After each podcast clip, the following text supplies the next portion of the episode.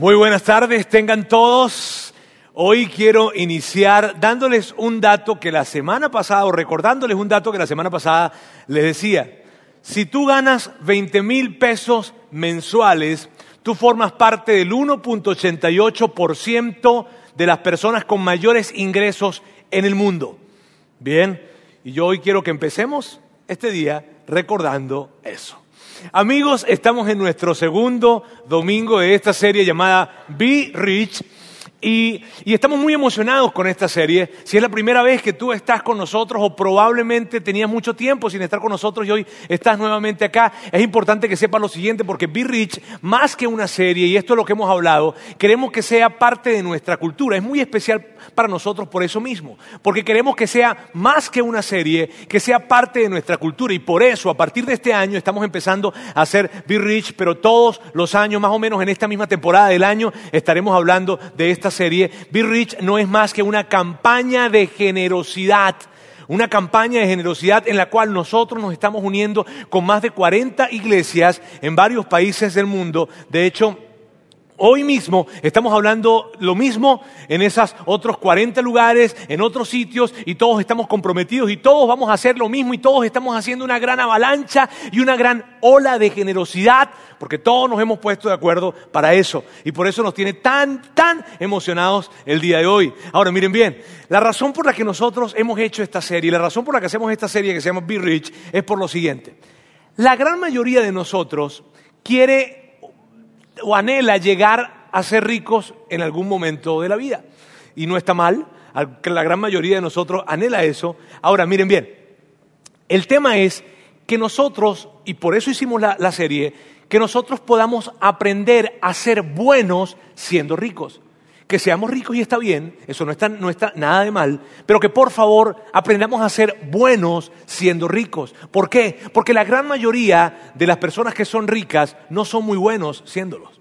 Y por eso vamos a hablar, porque tiene que ver con enseñarles, tiene que ver con, con que nosotros podamos aprender a poder ser buenos ricos una de las razones, y definitivamente lo hemos hecho y necesitamos hacerlo por lo siguiente. ¿Sabes que en la Biblia, en el Nuevo Testamento, hay un versículo, un texto específicamente escrito para las personas ricas?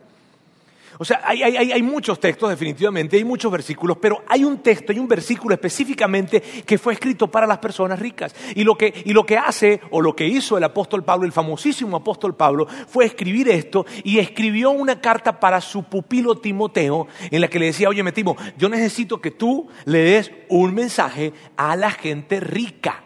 Bien, y por eso escribe eso. Y luego en el mensaje que él escribe, lo que les escribe allí, él lo que realmente les está diciendo es a que sean buenos ricos, a que puedan aprender a ser buenos ricos. Y él les explica la forma en cómo hacerlo. Así que amigos, yo quiero decirles algo hoy. Miren bien, si tú eres una persona rica, si tú eres una persona rica, y, probablemente, no sé si tú te sientas así o no, porque aún con el dato que te di empezando la reunión puede que a lo mejor no te sientas rico y está bien, ¿verdad? Este, pero tú, es importante que sepas esto. Si tú eres una persona rica y eres un seguidor de Jesús, seas cristiano, católico, eres un seguidor de Jesús, es necesario que prestes muchísima atención a lo que vamos a hablar el día de hoy, porque esto es para ti. De hecho, tú tienes una responsabilidad con respecto a lo que vamos a hablar el día de hoy. Ahora, si tú no eres un seguidor de Jesús, tú no eres cristiano, no eres católico, no eres una persona de iglesia, no vas a la iglesia, en fin, entonces tú Tú tienes que estar tranquilo porque tú no tienes una responsabilidad con respecto a esto. Tú simplemente hoy puedes escuchar, ¿verdad? Todo lo que vamos a hablar y aquellas cosas que, te puedan latir a ti o que puedas tomar y que puedas incorporar y que te puedan hacer interesantes y crees que puedan funcionar para ti o te parecen chidas, en fin, pues las puedes tomar. Está bien, sin ningún tipo de gran responsabilidad. Así que amigos, hoy vamos a hablar, y este tema es tan importante y es tan emocionante. Miren bien, porque hoy vamos a hablar de lo siguiente la riqueza tiene efectos secundarios. Y es emocionante hablar de esto porque todo lo que vamos a hablar el día de hoy es como cuando tú tienes que ir a una ciudad o tienes que ir de viaje o tienes que ir a algún lugar y alguien te dice, mira, cuando tú vayas para allá, ten cuidado porque te van a ofrecer algo. Y eso que te van a ofrecer, mira, no lo vayas a tomar, no lo vayas a adquirir, no, porque eso es un engaño. ¿Sabes? Cuando, cuando te han dicho, en algún momento que tal vez te han dicho ese tipo de cosas, entonces tú llegas al sitio, llegas al lugar, llegas a, eso donde ibas a ir y de repente la persona llega a ofrecerte tal cual como te dijeron y tú dices, ¡eh!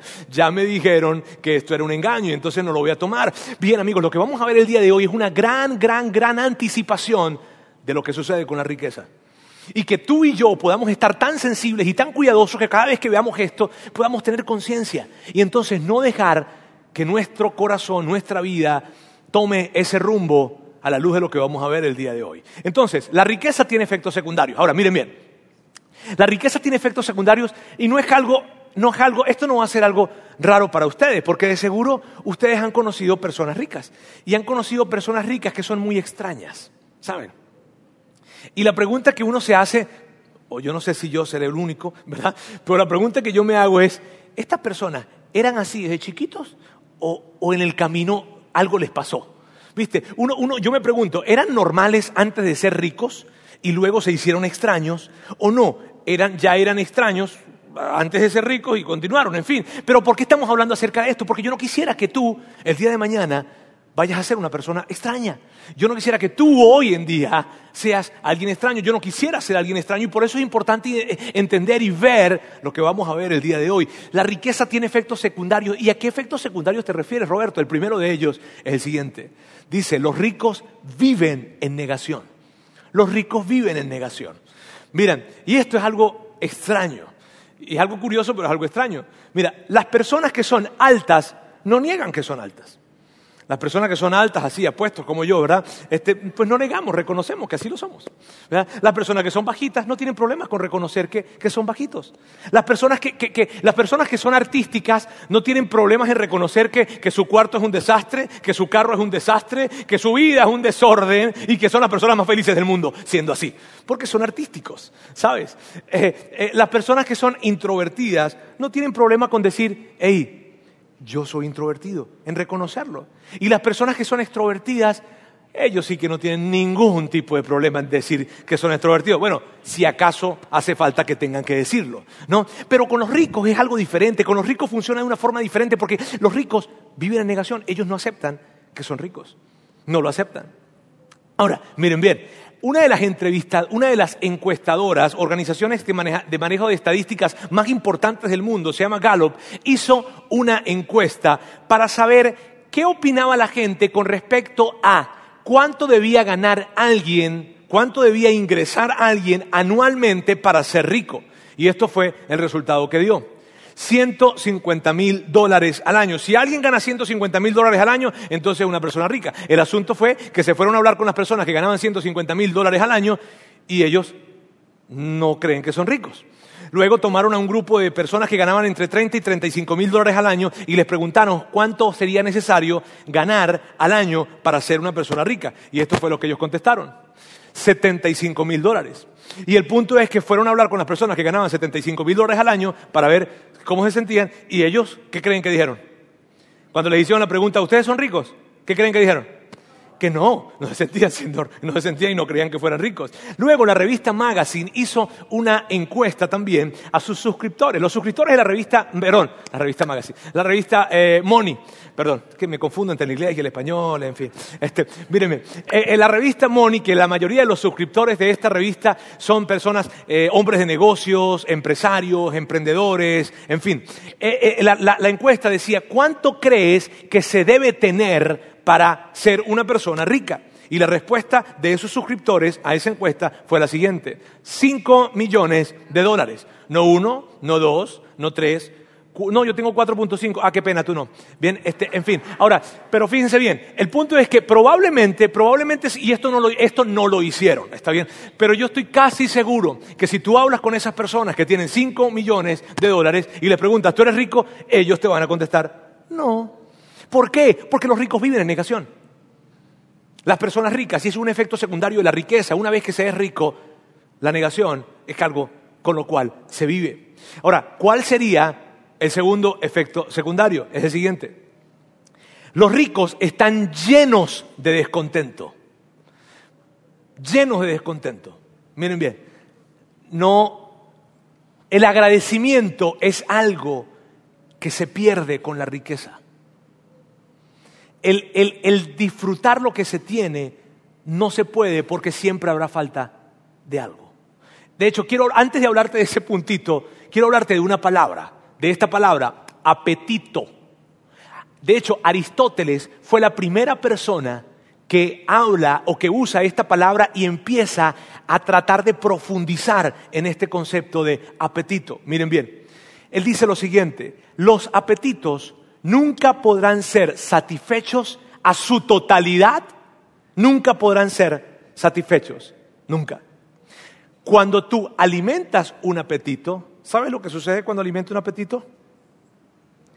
Crece. Y cuando tú no alimentas un apetito, el apetito se reduce, se minimiza. Ahora, nunca desaparece, se reduce. ¿Por qué les digo eso? Porque los ricos tienen un comportamiento que funciona como un apetito. Y este es el comportamiento, comprar, acumular. Algunos lo llaman actualizar, ¿está bien? Pero tiene que ver con comprar, comprar. ¿Y qué pasa cuando un rico alimenta el apetito de comprar? ¿Qué es lo que pasa?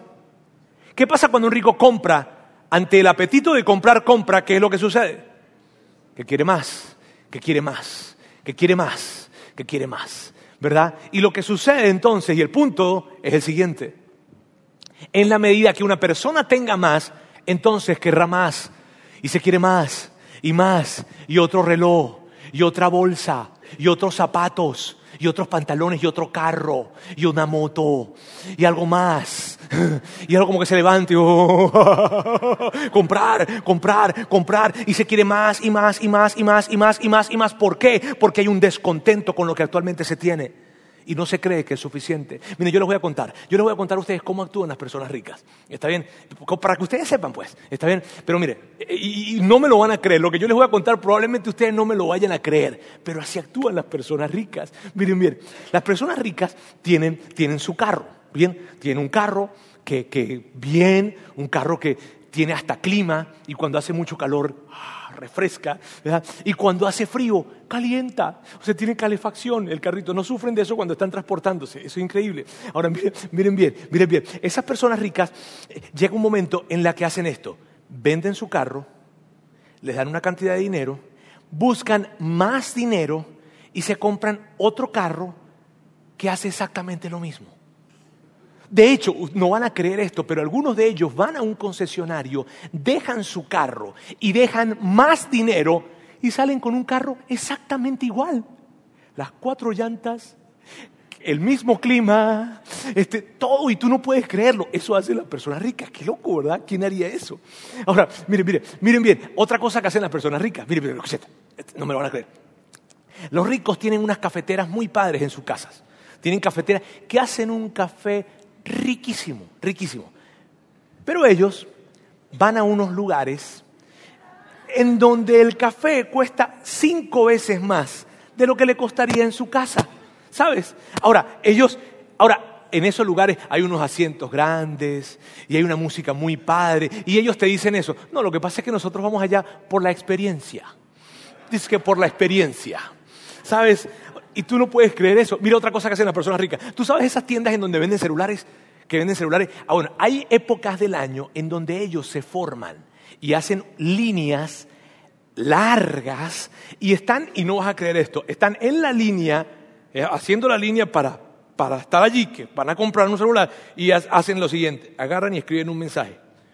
Epa, estoy aquí, ya estoy a punto de comprarme el iPhone. Y lo escriben desde su iPhone. Tú, no puedes creer eso y tú dices, sí, sí, sí, sí, sí, sí, suele. Mire, mira, algo que y esto no me lo van a creer, seguramente esto no me lo van a creer, pero mira, les aseguro que, créanme, por favor, esto sucede. Mira, los ricos pagan aproximadamente unos dos mil pesos, tal vez un poquitito más, a una embajada de otro país y luego arman carpetas con muchos papeles, muchos, muchos, muchos papeles que les piden, ¿verdad? Y todo esto lo hacen, piden una cita, se exponen a que los rechacen, les encanta esa, esa situación, es raro, ese comportamiento es raro. Y luego van y cuando llegan allá, van con la gran esperanza, ahora todo esto lo hacen con la gran esperanza de que le den una tarjetita o algo que se llama visa, para que les dé acceso a otro país. ¿Y sabes para qué? Para comprar. Ahora, tú no, tú, no, tú no te imaginas esto, no te imaginas esto. Mira, mira, mira, no, no, no, mira, te lo aseguro, mira, te lo aseguro. Y esto no te lo imaginas. Luego de que, de que eso sucede y que le aprueban esa cosa, ¿verdad? Hacen, cuando hay un puentecito, el que sea chiquito, grandote, el que se venga, se van y viajan hasta otro país. Hacen unas filas que no te las puedes imaginar y están ahí horas haciendo la fila y si tú colocaras una camarita dentro del carro de esas personas ricas, todos están así. Quiero comprar, y el niño el Xbox, el Xbox, y nada más piensa en eso, y el, y el, y el, papá que está manejando el juego de palos de golf, ay, y la esposa, ay, la bolsa, la bolsa, los zapatos, ay, y todos andan con esto, ay, comprar, comprar, comprar, ah, ah, ah. Y de hecho, mira, el lugar en el mundo en donde más oraciones hay es justamente cuando vas a pasar en ese momento justamente en ese momento en donde estás a punto de pasar, ah, ay Dios mío, ay, ay, ay, ay, Diosito, olvídatelo de la enfermedad que te pedí, pero esto sí lógramelo, ay, esto sí, esto sí cúmplemelo, ay, ay, ay, ay, ay, Diosito, cúmplemelo, ¿por qué, por qué? Y de repente una voz, pero ¿por qué? Es que necesito comprar, comprar. Ahora, es increíble que eso suceda, tú no me lo vas a creer. Yo sé que tú no me lo vas a creer. Y yo les cuento eso porque así es que actúan las personas ricas. ¿Sí ves? Y, y yo les cuento esto por si, por si acaso ustedes llegan a, ser ricos, pues, ¿verdad? Este, entonces, ustedes sepan que lo primero que les va a pasar es que lo van a negar. Van a negar que son ricos. ¿Está bien? Y lo segundo es que ese deseo de tener más y de tener más se va a hacer cada vez más y más grande. Y ya no es un reloj de cinco, ahora es un reloj de diez. Y ya no es un pantalón si son tres pantalones. Y ya no es un cinto de diez, sino es un cinto de veinte. Y ya no es un zapato de 50, sino es un zapato de 70. Y así va a ir, va a ir, va a ir, va a ir, va a ir, va a ir. Y esto sucede. Nada más para que ustedes lo sepan. ¿Está bien? Ahora miren bien. Lo increíble es que Pablo, perdón, que le escribe a Timoteo, escribe de una manera tan profunda acerca de esto. Pablo se mete en una profundidad filosófica que tiene que ver con las luchas internas que tienen todas las personas ricas. Y es tan, tan bueno lo que Pablo comenta acá, que yo pido a Dios que me ayude a poder expresárselo de una manera digerible para todos, porque es tan rico lo que Pablo comenta. Y vamos a ver entonces ese mensaje que Pablo le manda a decir a los ricos. Bien, y esto es lo que dice. Timoteo, adviérteles a los ricos de este mundo. Ahora mira, cuando dice adviérteles, no les está diciendo algo como que, hey, te advierto que no. Esa palabra advertencia allí tiene que ver con, instrucción, tiene que ver con, con, mira, ten cuidado. ¿Viste? Ahora, piensa en lo siguiente. ¿Qué sería, Pablo tiene que darle un mensaje a la gente rica, ¿qué sería, de todas las cosas que Pablo puede decirle, cuál sería la primera? A ver, piensa tú, piensa tú. Si, tú. si tú fueras la persona que tiene que darle un mensaje a la gente rica, si tú fueras esa persona que tiene que darle un mensaje a la gente rica, ¿cuál sería la primera cosa de todas las cosas que podrías decirle? ¿Cuál sería la primera? La primera cosa que le dirías. Y esto es lo que Pablo les dice. Que no sean orgullosos. Adviérteles a los ricos de este mundo que no sean orgullosos. ¿Por qué? Y miren bien, ¿por qué de todas las cosas que Pablo tiene para decirle, el gran apóstol Pablo, de todas las cosas que el apóstol Pablo tiene para decirle a la gente rica, ¿por qué la primera cosa que tiene que decirles es esta, no sean orgullosos. Cuídense, no sean orgullosos. ¿Por qué?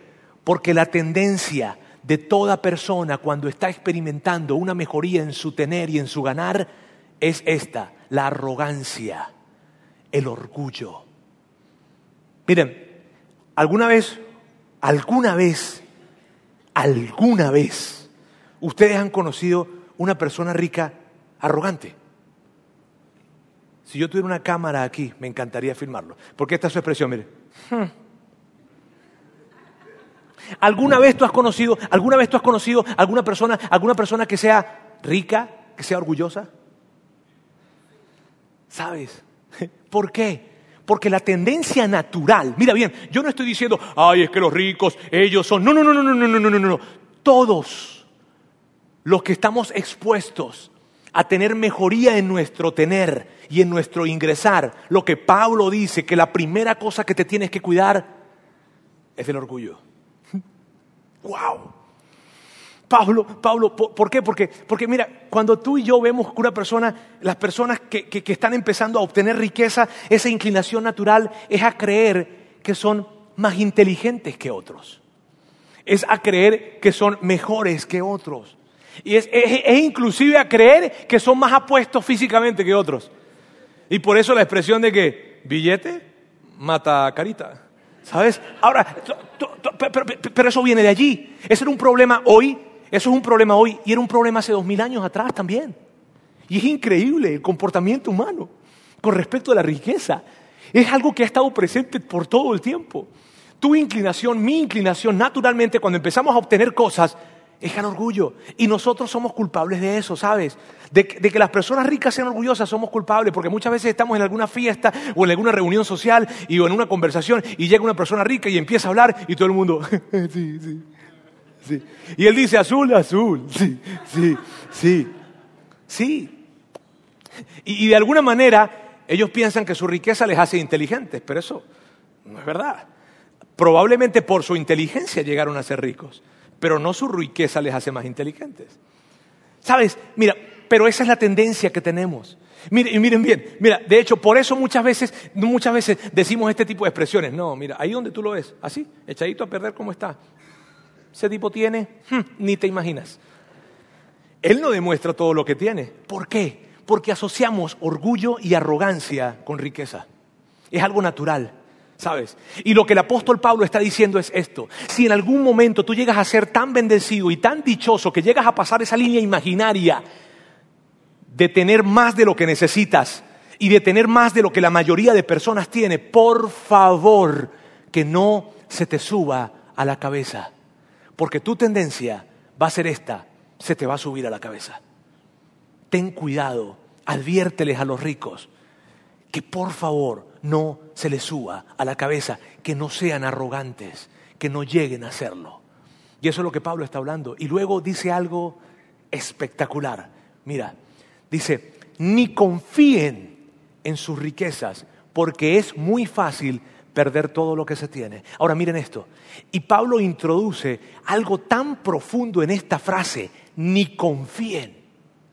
Amigos, es tan increíble la agudeza de Pablo diciendo, ni confíen en sus riquezas. ¿Por qué? Porque en el preciso momento en que tú recibes el aumento, en que tú recibes el bono, en que recibes la promoción, en que eres ahora ascendido, en el preciso momento en donde estás teniendo un poquitito más algo dentro de ti sin que tú te des cuenta y no es algo que tú haces conscientemente, es algo que está sucediendo y tú no te estás dando cuenta, pero internamente lo que está sucediendo es que tu confianza está migrando a las riquezas. Y no te das cuenta de eso. En el preciso momento en donde ya no tienes 10, sino que tienes 15 en el preciso momento en donde, en donde ahora tienes una casa propia, en donde ahora tienes una casa más amplia, en donde ahora no tienes un carro sino tienes dos, en donde ahora tienes un carro un poquito más actualizado, en donde ahora tienes no un reloj sino dos, sino uno de diez, sino ahora, ahora uno de quince o uno de veinte. En el preciso momento en donde tu vida está yendo a tener un poco más, un poco más, dentro de ti está sucediendo algo. Y lo que está sucediendo es que tu confianza empieza a migrar y empieza a colocarse en las riquezas. Y no es algo que tú te das cuenta, es algo que sucede. Y que el apóstol Pablo está diciendo, adviérteles a los ricos de este mundo que por favor no dejen que su confianza se coloque en sus riquezas, porque eso es una desgracia. El hombre más rico del mundo habla acerca de esto. El hombre que es considerado el más rico del mundo de todos los tiempos y aún el más sabio de todos los tiempos. El rey Salomón habló acerca de esto y mire lo que él dice. Él dice, los ricos piensan que su riqueza es una gran defensa. O sea, los ricos piensan que lo que les brinda seguridad es su riqueza. Y luego dice algo que me encanta, lo que dice, dice, imaginan que es una muralla alta y segura. Y Salomón dice, imaginan, ¿sabes por qué? Porque no es verdad, es solo imaginación. Ellos imaginan que su riqueza es una muralla alta y segura y que, es su gran defensa. Y, y, entonces lo que empieza a pasar es esto, lo que empieza a pasar es que empiezan a depender de lo que tienen, empiezan a depender de lo que hay y cuando no hay, ¡ah! Empiezan a depender y esto es lo que sucede, mira lo que sucede. Ellos en ese momento en que empiezan a tener y a tener y a tener, ellos empiezan a pensar que debe haber un monto al que ellos puedan llegar y que ese monto les va a proteger de cualquier cosa. Es que mira, cuando yo tenga, cuando yo gane, cuando yo posea esto, yo estoy tranquilo. Yo le voy a bajar la cantidad de horas que trabajo cuando yo llegue a, cuando yo tenga esto, cuando yo, cuando, porque así me voy a sentir seguro. Si ves, eso es lo que está diciendo Salomón, que sucede con ellos. Imaginan que es una muralla alta y segura. Entonces piensan que de repente existe un monto al que tienes que llegar y cuando llegues a ese monto, entonces vas a poder protegerte a ti, proteger a tu familia, proteger a tus hijos, proteger a tus nietos, proteger a tus bisnietos probablemente. Y sabes, y entonces los de 30 y 35 creen que es 75. Los de 75 creen que es 150. Los de 150 creen que es 300. Los de 500 creen que es, un millón. Los de un millón creen que son 5 millones. Pero el punto es este. Y es increíble, pero yo todavía me impacto con aquella pregunta que le hicieron hace 100 años al que era el hombre más rico del mundo en ese tiempo, que era Rockefeller. Y que le preguntaban, con respecto a la acumulación de riquezas, ¿cuánto es suficiente? Increíble esa pregunta. Pero la respuesta fue mucho más increíble cuando dice, solo un poquito más. No existe ese lugar en donde tú digas, ahora sí, me siento seguro. No, los ricos imaginan esto. Y es tan valioso eso. Y por, eso tiene tanto sentido lo que decíamos la semana pasada cuando decíamos que, que las personas que eran ricas, entre más ricos eran, menos daban. ¿Sabes? Tiene tanto sentido que eso, ¿por qué? Porque claro, cuanto entre más rico tú eres, más más sentido de confianza y seguridad tienes en tu riqueza. Por lo tanto, dar de las riquezas que tengo significa debilitar mi muralla. Significa debilitar aquello por lo cual me siento tan seguro. Por lo tanto, no voy a dar. Y es lógico, tiene toda la lógica del mundo. Su confianza migró a las riquezas y ahora, con respecto a dar, no puedo dar porque estaría dándote de mi seguridad. Tal vez algunos de ustedes no se sientan ricos o no son ricos, pero ya han empezado a migrar su confianza sin darse cuenta de donde esté a las riquezas. Y, dentro de un momento vamos a hacer una prueba. Vamos a hacer una pequeña prueba para ver dónde está nuestro corazón con respecto a esto. Bien, ahora vamos a continuar viendo lo que Pablo dice. Que no sean orgullosos ni confíen en sus riquezas, porque es muy fácil perder todo lo que se tiene.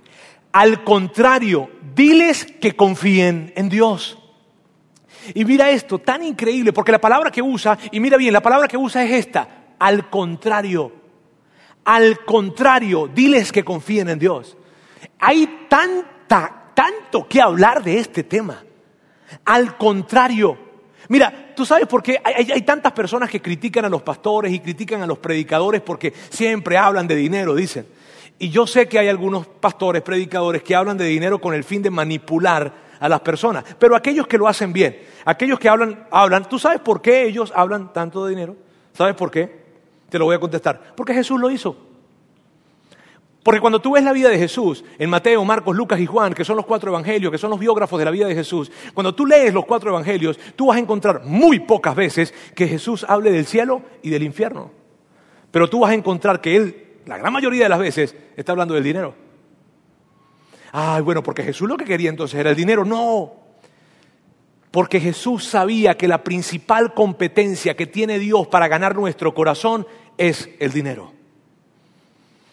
Mira, lo contrario de confiar en Dios, miren bien, lo contrario de confiar en Dios es confiar en el dinero. Tú y yo no andamos en una lucha eh, eh, todos los días de confío, confío en Dios o confío en Satanás. No, esa no es la lucha que tenemos tú y yo. Ay, confío en Dios o confío en la oscuridad. Confío en Navidad o en Halloween. No, no, no, no, no, no. Esa no es la lucha que tú y yo tenemos. La lucha que tenemos todos los días es esta. ¿Confío en Dios o confío en el dinero? ¿Confío en Dios o confío en el dinero? Y esa es una lucha constante porque esa es la principal competencia que tiene Dios para ganarse nuestro corazón. Y Jesús sabía esto. Jesús lo sabía. Y por eso Jesús dice esto. Jesús dice, ¿dónde esté tu tesoro? Estará tu corazón. Y Jesús entonces cuando Él dice, mira, cuando, no, no es que Jesús quiere tu dinero, no. Jesús y Dios lo que quiere es tu corazón. Pero Él sabe que para obtener tu corazón necesita tu dinero. Wow. ¿Por qué? El dinero en nuestras vidas, las riquezas funcionan como un volante. Donde yo quiero que mi vida vaya, yo colocaré las finanzas. Funcionan como un volante que dirige mi vida. Y Jesús dice, yo lo que más quiero es el corazón del hombre, pero lo que compite más conmigo son las riquezas. Por lo tanto, le voy a pedir que me dé de lo que tiene y que dé para lo que yo considero que es más importante, porque de esa manera obtendré su corazón. Y él se podrá asegurar, el hombre se podrá asegurar que su corazón está en el lugar correcto solo si coloca de su dinero donde yo digo que debe colocarlo. ¡Wow! Y eso es lo que sucede. Ahora mira, hay algo, miren bien, cuando nuestra confianza empieza a migrar, les digo, no es una decisión consciente, no es que en un momento tú llegaste y dijiste, a partir de ahora voy a empezar a confiar, no. Cuando empiezas a tener un poquito más y un poquito más y un poquito más, tu confianza, sin darte cuenta, empieza a migrar a las riquezas. Y esto, esto es lo que sucede. La riqueza se convierte en un sustituto de Dios, por más fuerte que pueda parecer. La riqueza se convierte en un sustituto de Dios y por eso Jesús lo dice de esta manera. Él dice, tú no puedes servir a dos señores. Tú no puedes servir a Dios y servir a las riquezas. No puedes. Y de hecho, Él dice esto, porque si tú lo haces, terminarás apegado a uno y aborreciendo al otro. Amigos, Roberto, y en términos prácticos, ¿qué significa esto? Esto es lo que significa. Que si tú no manejas bien tus riquezas, si yo no manejo bien mis riquezas, si nosotros no manejamos bien la riqueza, la riqueza termina separándonos de Dios. ¡Wow! Es tan impactante esto. ¿Y, dónde, dónde está nuestro corazón con respecto a eso? ¿Dónde está nuestro corazón con respecto a eso? Yo quiero que hagamos una pequeña prueba ahora, ¿está bien? Y lo que yo voy a hacer es que yo voy a colocar dos enunciados ahorita en pantalla. En un momento los voy a colocar. Y, yo quiero que por favor tú y yo hagamos un ejercicio. Yo quiero pedirte por favor que utilices tu imaginación y que el enunciado que yo voy a colocar acá en pantalla, tú consideres que es totalmente cierto. ¿Está bien? Por más rechazo que te genere, ¿verdad? Yo te quiero pedir que por favor, tan solo por un momento, tú creas que lo que yo te voy a decir en un momento, el enunciado que va a aparecer en pantalla, es totalmente cierto. ¿Está bien? Sin duda. Y por favor, no es el momento de codazo, no es el momento de aclarar la garganta, no es el momento de te dije, no es el momento de contacto visual. No, es el momento de verme a mí y ver lo que va a aparecer en pantalla. ¿Está bien? Y lo que va a pasar es que yo le voy a presentar esos dos, esos dos, esas dos declaraciones y luego les voy a dar un contexto un poco más amplio. Bien, la primera declaración es esta. Dios no existe. ¿Con cuál de estas dos declaraciones que yo voy a colocar en pantalla vas a sentir más angustia? o más preocupación. Dios no existe. ¿Sabes? Dentro de 5, 10, 15, 20 años te mueres y esto se acabó. Y ya. No hay eternidad, no hay una vida después de la vida, no, hay, no, no, no te vas a ver con los seres queridos que han muerto atrás. No, simplemente ya, se acabó. No hay propósito de vida, simplemente vivimos el tiempo que tenemos que vivir y ya, y se acabó. Dios no existe. Dios no existe. Ahora te voy a colocar otra declaración y tú me vas a decir con cuál de las dos sientes más angustia. No tienes dinero. Nada. Sales el día de aquí, hoy, y te das cuenta que todo lo que tú tienes o todo lo que crees tener, algo pasó y no tienes ni un peso, ni siquiera el carro en el que viniste porque te lo acaban de quitar. No tienes nada, absolutamente nada. ¿Con qué te sientes más preocupado? Mientras que algunos de ustedes se sienten muy tranquilos por lo que acaban de descubrir, o no, o se sienten un poco inquietos por lo que acaban de descubrir, está bien, yo voy a darles un contexto más amplio. Sigamos con esto de la imaginación. Esta semana tú llegas a tu médico y cuando te sientas en la silla frente al médico, el médico te dice, sabes, tienes una enfermedad terminal y en cuatro semanas tú vas a morir. Pero antes de que él te dijera eso, tú sentiste mucha más preocupación con esto de no tienes dinero. Y, en ese momento, el no tener dinero empieza a perder relevancia. Empieza a perder relevancia. y lo otro empieza a levantarse más. Pasan dos semanas, pasan dos semanas. Ahora tú estás en la, en la, en la, en la cama del hospital. Estás con una cámara de oxígeno, probablemente tienes algunos cables a tu cuerpo. ¿Sabes? Tú no vas a necesitar un pastor o un sacerdote a tu lado para que te convenza de que Dios sí existe y para que tú estés tratando de hacerte estas preguntas. ¿Qué hay después de la vida? ¿Hay vida después de esta vida? ¿Dónde voy a pasar mi eternidad? ¿Quién me espera al otro lado? No vas a necesitar que un pastor o un sacerdote lo haga, sino tú te vas a convencer. No importa si tú has sido el, todo el ateo más grande del mundo durante toda tu vida. Ese es el momento en donde la segunda declaración, no tener dinero, pierde total relevancia. ¿Y por qué yo te hago esto? ¿Cuál es el punto de este ejercicio? Amigos, que al final de nuestras vidas, al final de nuestras vidas, siempre, siempre, nuestra gran preocupación estará en esto. Yo quiero confiar en Dios. Yo quiero yo quiero que Dios exista. Y si, y si al final de nuestras vidas terminamos en esto, ¿por qué no hacerlo en la mitad de nuestras vidas? ¿Por qué no empezar a colocar la confianza no al final, sino en la mitad de nuestras vidas? ¿Por qué esperar hasta tan tarde? ¿Ah? Ahora, miren bien, ahora yo quiero que, que veamos algo que seguro les va a encantar. Y esto es lo que dice. Pablo continúa hablando. Dice, al contrario, diles que confíen en Dios, pues Él es bueno y nos da todo lo que necesitamos para que lo disfrutemos. Si se van a poder comprar el iPhone, si van a poder renovar su carro. Pero por favor, no coloquen su confianza en las riquezas. Nunca, nunca, nunca dejen que su confianza se coloque en la riqueza, porque lo que Pablo está diciendo es esto. ¿Por qué colocar tu confianza en la provisión cuando puedes colocar tu confianza en el proveedor? ¿Por qué? Porque, mira, ¿por qué, pasarías, ¿por qué pasarías toda tu vida tratando de alcanzar cierta cantidad de dinero cuando esa cantidad de dinero, cuando llegues, tú sabes que no va a alcanzar? Que te va a hacer falta un poquito más. ¿Por qué no empezar desde ahora y entonces hacernos esta pregunta? Hacernos la siguiente pregunta. ¿Por qué poner tu confianza en las riquezas cuando puedes confiar en aquel que nos da todo lo que necesitamos? O sea, ¿por qué coloco mi confianza en las riquezas en lugar de colocarla en aquel que nos da todo, todo, todo lo que necesitamos? Mira, ahora quiero, quiero que hagamos una declaración. Y yo quiero hacer esta declaración y quiero que tú la hagas conmigo. No es algo que nosotros hacemos normalmente. Acá la hacemos cada cierto tiempo, no lo hacemos todo el tiempo, pero yo quiero que tú lo hagas conmigo. Cuando me refiero a una declaración, quiero que lo repitas en voz alta conmigo, ¿está bien? Y si, y si tal vez hoy nos está visitando y tú nada que ver con la iglesia y estás acá hoy y dices, ay, ya van a empezar con esto, tú nada más, tú haz esto, mira, haz esto. Para que me engañes a mí, no pasa nada, está bien, no hay problema. Ok, vamos a ver lo que yo quiero que tú, que tú y yo digamos ahora. Dice, no voy a poner mi confianza en las riquezas, sino en Dios, que me da todo lo que necesito. Y es una declaración. Y yo quiero que tú a la cuenta de tres lo hagas y que lo hagas con mucha fuerza. Uno, dos, tres.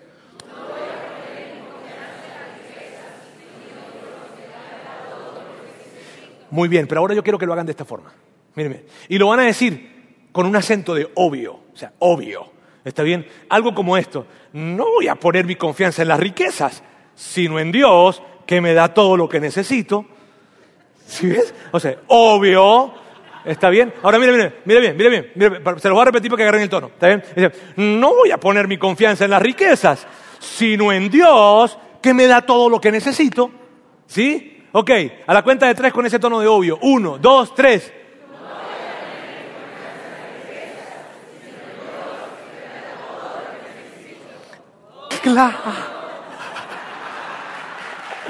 Así es. Ahora, miren bien. ¿Y quién lo haría? ¿Quién colocaría su confianza en las riquezas cuando el mercado bursátil es tan inestable? ¿Quién colocaría su confianza en las riquezas cuando el día de mañana te dicen que tienes una enfermedad y todo el dinero del mundo no puede hacer nada?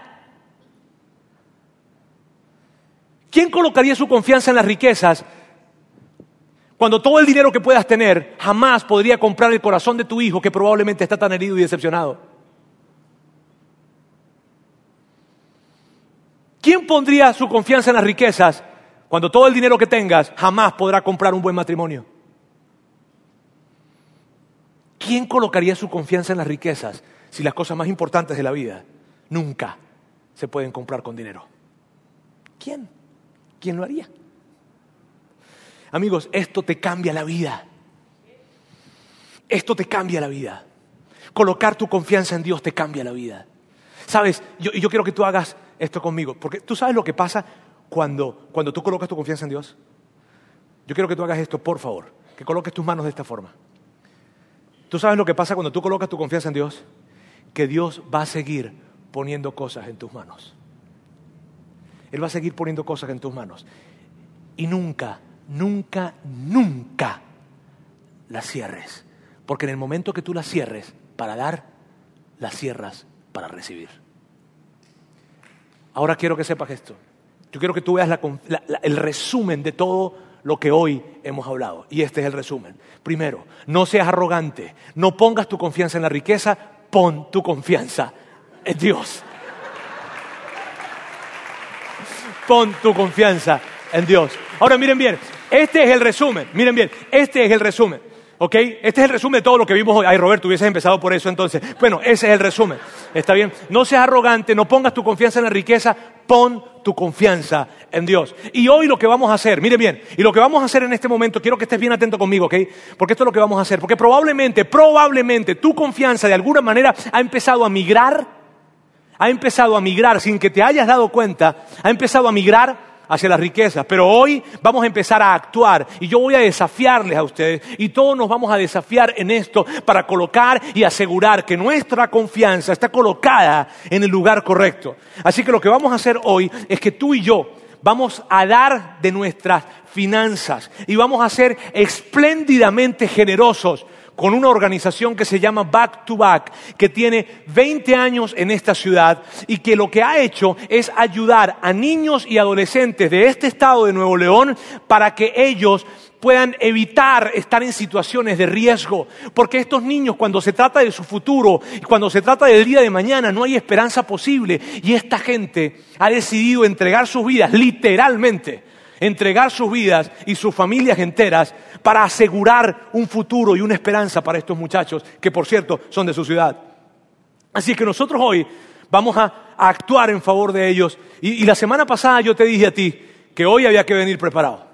Y si probablemente tú estás hoy con nosotros y dices, Roberto, yo es la primera vez que vengo y, y la verdad, yo no vine preparado, pues prepárate. Sí, Mucha gente dice, oh, que las iglesias lo que hacen es sacarte el dinero, pues, eh, eh, hoy te lo vamos a sacar. Porque no es para nosotros. No es para nosotros. El 100% de lo que nosotros vayamos a tomar ahorita va a ser entregado a esta organización, back to back. El 100%. Y nosotros nos hemos querido unir todos en este esfuerzo, porque si tú y yo hacemos pequeños esfuerzos, al final se convierte en un gran, gran esfuerzo. Así es que mira bien, tú en este momento y yo vamos a tener la oportunidad de impactar la vida de niños y adolescentes de este estado. Y lo más chido es esto, que nunca ellos sabrán quién lo hizo. Una cuerda de locos simplemente, una cuerda de locos generosos que lo hicieron. Y tú vas a poder hacerlo por esta cantidad, 349,99. Ahora sí, la meta son 172 mil pesos que ellos necesitan para un proyecto que tienen y eso es lo que vamos a juntar tú y yo si nos esforzamos el día de hoy. Bien, así que esto es lo que va a suceder. En este momento los voluntarios van a empezar a pasar, algunos voluntarios van a empezar a pasar y ustedes, por favor, yo les pido que se coloquen de pie.